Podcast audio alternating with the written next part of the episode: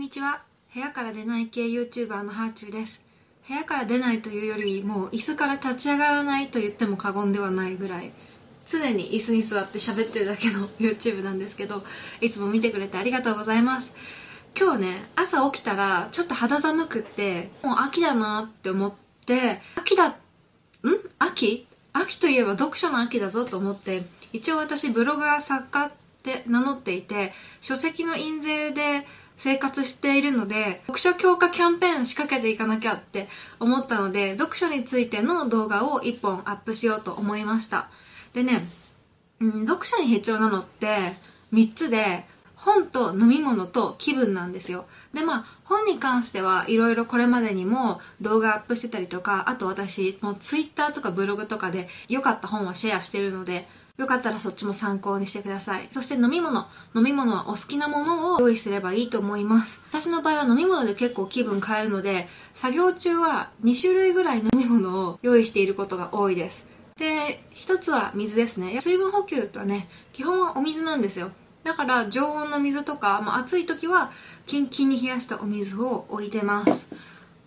で、あとなんか好きな飲み物ですね。で、私は無印良品の白桃グリーンティーか、セブンイレブンのブラックコーヒーが好きです。で、今日はたまたまなんですけど、家のコーヒーメーカーでコーヒーを入れたので、えコーヒーを飲んでいます。そしてこのコーヒーを飲んでいるね、マグカップはかなりお気に入りなんですけど、青木亮太さんという作家さんの、えー、マグカップです。味わいのあるマグカップなので気に入ってるんですけど、っぱ読書ってそれなりに時間を使うものなので、えー、傍らにお気に入りの飲み物を待機させます。そして気分、気分というか環境でもあるかもしれないですけど、そこのところを今日は話していきたいと思います。で、いつもと私違う椅子に座ってるんですけど、これ読書用のチェアで、あの、なんていうの？リクライニングチェアっていうんですか？これ私がこうやるとちょっと二重顎っぽい写りになるからあまりしたくないんですけどこうやってリゾート気分で本が読めるんですよ。で今足のところは写ってないけど足もこうちょっと上がっててねすごく楽な体勢で本を読めます。こういうリクライニングのチェアに座ったりとかあと後ろにあるのはコアラソファーなんですけどソファーに座って読んだりとかあとデスクで読むときはこの椅子ですね。この椅子は結構高かったある YouTuber さんが買ってよかったものランキング第1位に挙げてて、それを見て、もうそんなに言うなら買おうって、まあ勝手に影響を受けたエルゴヒューマンっていう、もうお椅子様っていう価格のお椅子なんですけど、98,780円でした。結構ね、長時間座っても全然疲れないらしいんですけど、最近別に長時間集中して作業できるような環境にないので、あんまりこれまで使っていたニトリの1万円の椅子との差を今のところ感じてないんですけど、多分長時間いろいろするようになったら、きっとこの椅子の進化が現れてくるんだと思います。まあまあ、椅子はいいに越したことはないですよ。一回ね、あの、いい椅子っていうのを人生の中で体験してみたかったから、これはこれでいいんです。というか私、椅子が大好きで、ここにも3つ椅子がありますけど、あの、他にも 他にも結構あの、椅子を買っちゃってて、うちの旦那に、これは椅子をどんだけ買うんだって言われてて、さらに、まだ、今ね、ビーズクッションっていうのかな、ヨギボーっていうね、クシュッとなる、なんだろう、人をダメにするソファーって言われるカテゴリーのやつがあって、そのソファーが欲しいんですけど、さすがに今リビングにもう一個大きいソファーがあるから、ソファー二つはダメだなと思って自粛してます。使ってみたいなあの椅子。そう、私、椅子が好きなんです。そう、椅子に加えて最近私は新たに好きになったのがファッションですね。ファッションもともと興味なくって、あの、ファッション関係の言葉が全然わかんないんですよ。女性誌とか見てても、ジレ、ジレみたいな。基本的にはファッション音痴だと思ってたんですけど、インスタとかで何気ない写真を載せた時に、そこのワンピースどこのですかとか、そこのカバンのブランド教えてくださいとか、すごい問い合わせが来るんですね。で、本当にみんなファッションよく見てて、1年前にハーチューさんがよく履いてたリボンついたサンダルどこのですかとかが今年の夏に来たりとか、もうみんな超覚えて超見てくれてるんだなって思ってから、自分でもやっぱりこう答えるためにブランドを調べてお答えしてたらなんかそういうことやり取りしてるうちにファッションに以前よりなんかこう意欲が湧いてきてそれでファッションも好きになりましたね。多分本当のファッション好きには全然かなわない。多分同じ土俵に乗っけちゃいけない話なんですけど私の中でこれぐらいだったファッションへの関心意欲興味みたいのがこれぐらいに今なっててすごいね毎日ファッションの話するの。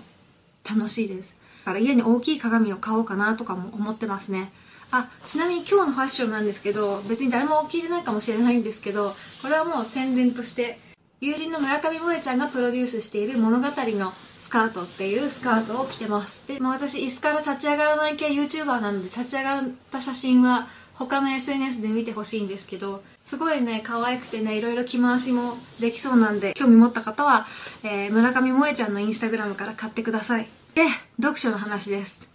読書のね気分を上げるためのものを今日はいろいろ紹介しようと思います。でファッションもそうだしコスメも多分女性にとっては結構気分を上げてくれるものですよね。でじゃあ若草物語読むんだったらジョーのメイクしてみようかなとかベスのメイクしてみようかなとかなんかそんな感じでファッションとメイクとで物語の中の世界観を表現するとか真似するとかそういうねプチコスプレみたいなことして小説読むのとかも面白いと思いますし本に合わせたメイクコスメするっていうのは自分の中でのね読書の向き合い方としてすごく楽しいと思います。それ以外に例えば文房具に凝るっていうのもいいと思いますね。文房具で言えばねこんな付箋とか私は以前使ってましたこれね暮らしの記録っていうシリーズでいろんなシリーズ出てるんですけど例えばこれはねマニーってやつでお金の記録をいろいろ書いてで手帳に貼っていけるやつなんですね。で、これの場合はブック、本の記録で、こうやってタイトル、著者、ジャンルってあらかじめこう項目があって、これに感想とかを書いて手帳に貼るっていうね。ま、これ自体がデザイン性があるので、これに自分は文字を書き込んで手帳に貼るだけで、まあ、可愛い読書家の手帳が出来上がります。あとは、可愛いノートとかペンとか付箋とか用意すると、これもまた気分を上げてくれますよね。私のインスタグラムによく登場するんですけど、アクセサリー作家さんが作ったハーバリウムボールペンって言って、中がこうお花の入ったハーバリウムになってるんです。で、これはもしかしたら前にも見せたかもしれないですけど、イギリスの雑貨屋さんで買ったフェミニストノートです。海外の雑貨屋さんで買うノートの特色なんですけどこうやってノート自体にもテーマがあってこのノートだともうフェミニストと呼ばれる女性たちの格言がちょいちょいね入ってくるんですよだからなんとなくこう自分の書いた文字とかもこの一冊のノートの中での表現したいものの一部になるみたいなねこれは私の大好きな雑貨屋さんアンソロポロジーっていうところで買いましたアンソロポロジーは最近日本でもオンラインでは購入できるのでもう可愛いノート欲しいっていう方、アンソロポロジーすごいおすすめです。やっぱね、ノートはね、ちょっといいものを使うと気分が上がるのでね、ちょっといつか私のノートコレクションも見せたいです。見せたいなと思って、ちょっと目の前に積んだら結構すごいことになって、これだけで丸々1回できちゃうなと思ったので、1回やめときます。ノートはね、ほんとたくさん持ってますね。私の場合はある作品を好きになったらその作家さんの書いてる作品を全部読みたくなるんですね最近だと引田義明さんという先生にハマってもうとにかく引田さんの本を全部買ってっていうあまりにも紹介してたら引田先生が絶版になった本を送ってくれておかげで絶版になってる本も今読めてるんですけどそういう感じで好きだ好きだって言ってたらね、思いがけないところで作者の方に思いが届いたりするので、まあ、そういうのも嬉しいですけど、読書って本を一冊読むだけで終わらせる読書って素人読書だと私は思ってるんですね。まあ、素人読書ってなんか ちょっとなんだろう嫌味な上から目線の嫌な言い方かもしれないですけどそうじゃないなあのね読書の本当の楽しみってもっと奥深いんだよっていうことを言いたくってやっぱりね作家さんっていうのも生まれた時から作家で生まれてきたわけじゃないからいろんな経験をしてきて書くことにたどり着いてるんですよね。でじゃあ何かの作品がヒットしましたってなった時に出てはないけどすごい面白い作品が過去にあったりとかあこの経験があってでここの小説の中で書ききれなかった思いがこっちの小説に来たんだとかもうそういうのを体系的に知ることがすごく面白いんですよ。そういうのを私は立体的な読書って言ってるんですけど好きな本が映画化されたらそれを見るとかそういうのでもいいと思うんですけどいろんな形でその作家さんの人生とか表現したかったものに迫っていくっていうのがやっぱね面白い。面白いんです。本単体だけでも読書は面白いんですけど、そこからどんどんどんどん広げていくとさらに知らなかった楽しみがあるんですよね。前の YouTube でも紹介した勉強上手っていうねえ元マイクロソフト社長の、まあ、成毛誠さんが書いた本の中でも読んだ本の中にわからない単語があったら積極的にググろうっていうことを言ってるんですね。これは何なんだろうって好奇心を持ってリサーチしてみたりとか行動に移してみるかどうかっていうのが本を人生に役立てられるかどうかだと思うんですよね。私は林真理子先生っていう大好きな作家さんの本を読んでキャンティっていうレストランのことがすごく印象に残ってたから私が林先生の作品に出会ったのって海外に住んでた時代だったんですけど日本に戻ったらいつかキャンティっていう場所に行ってみたいと思って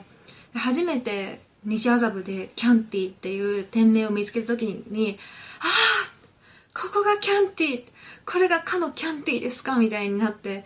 まだお店でご飯食べたことはないんですけどそれでもやっぱあ私はキャンティのある場所に今住んでるっていう風になって現実と本がリンクした時に本が私を作ってくれたみたいな思いが湧いてくるんですよね。